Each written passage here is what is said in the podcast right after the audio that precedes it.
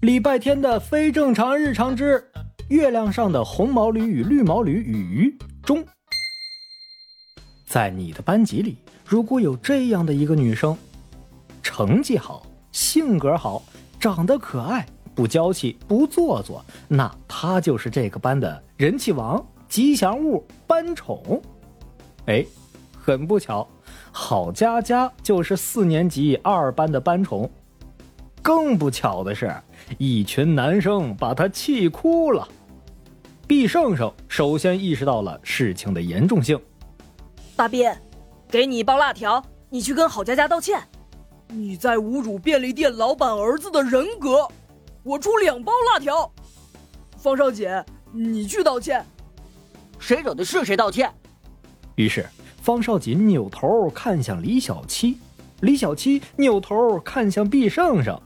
毕胜胜扭头看向大斌，大斌扭头看向，哎，礼拜天呢？他今天还要去兔子乐园值日呢，刚刚已经走了。李小七干脆利落的出卖了逃跑的礼拜天。果然，几个人听了之后，只能气呼呼的解散，回了教室。金坛小学有一个不大不小的动物朋友基地。除了兔子乐园，还有鸭子乐园、鲤鱼乐园，由全校同学们轮流值日照顾。礼拜天呀，不太喜欢来这边，原因只有一个：这儿的兔子呀，话太多，尤其是那只长毛兔。我出生的那天，发生了两件怪事。第一件事，漆黑的深夜突然亮如白昼；第二件事。整个世界开始地动山摇，好像要彻底崩塌了一样。天哪！你们震惊是正常的，可怜的兔子们。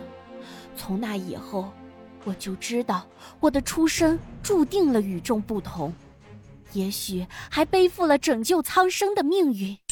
哎，谁抓我耳朵？打小兔笼了，让让。礼拜天拎着长毛兔的耳朵，把它放入一个临时的干净的笼子里，然后又去抓下一只。长毛兔并没有因此而闭上它的嘴。你知道这意味着什么吗？你竟然敢这样对我！这意味着你出生的时候有人把电灯打开了，并且把你所在的兔笼子拿了起来，就像这样。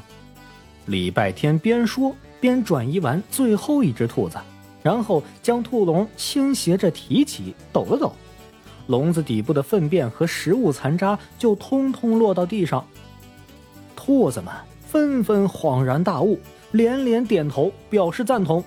礼拜天飞快地清理完兔笼，又把兔子们一只一只抓回去。第一个被拎起来的依然是那只愤愤不已的长毛兔。哼，臭小子！你为什么不能像其他小孩一样对可爱的我亲亲抱抱举高高呢？那你为什么又不能像其他兔子一样乖巧可爱软萌萌呢？谁规定每只兔子都要一样啊？你放开我！你再不放开，我咬人了！我咬人可疼可疼了！为了让礼拜天见识一下什么叫兔子急了也咬人，长毛兔疯狂扭动自己的身体，大张嘴巴，呲着长长的大门牙。扭头朝礼拜天的手腕咬去，其他的兔子情不自禁的发出一声惊呼：“哦不！”长毛兔咬到了，哎，胡萝卜。哦，原来礼拜天早有准备，兔子一张嘴，他就把胡萝卜塞过去。长毛兔瞬间炸了毛啊，十分嫌弃的将胡萝卜吐了出来。呸呸呸！很好。小子，你成功惹怒我了！长毛兔反身又是一口，这回咬住了礼拜天塞过来的扫帚杆儿。兔子又一口咬住了礼拜天卷成纸筒的剧本儿。兔子，哎，又咬了一口，哎呀，又一口！哎呦，我天哪！其他的兔子在另一边的兔笼里看的是目瞪口呆啊。甚至情不自禁的为他们鼓起掌来。嗯，这是何等的反应与应变能力，太精彩了！只有这孩子知道我们兔子并没有那么爱吃胡萝卜，太感动了。这场人兔较量最终以长毛兔的气喘吁吁、筋疲力尽、四肢抽搐而告终。礼拜天把它放进笼子里时啊，它翻着白眼儿，就差口吐白沫了。之后，礼拜天打扫干净了兔子乐园的里里外外，又给兔子们换上了他们最爱吃的嫩嫩的菠菜。看着他们心满意足吃菠菜的样子，又看看自己手里被兔子咬了一个洞的剧本儿，礼拜天突然笑了。哈哈原来这个剧本是这个意思啊！啊啊啊！什么意思？啊？打什么哑谜呀？有什么是我尊贵的旁白小黑不能听的吗？快告诉我呀！哎，好吧，好吧，我知道了，下集就会出答案了。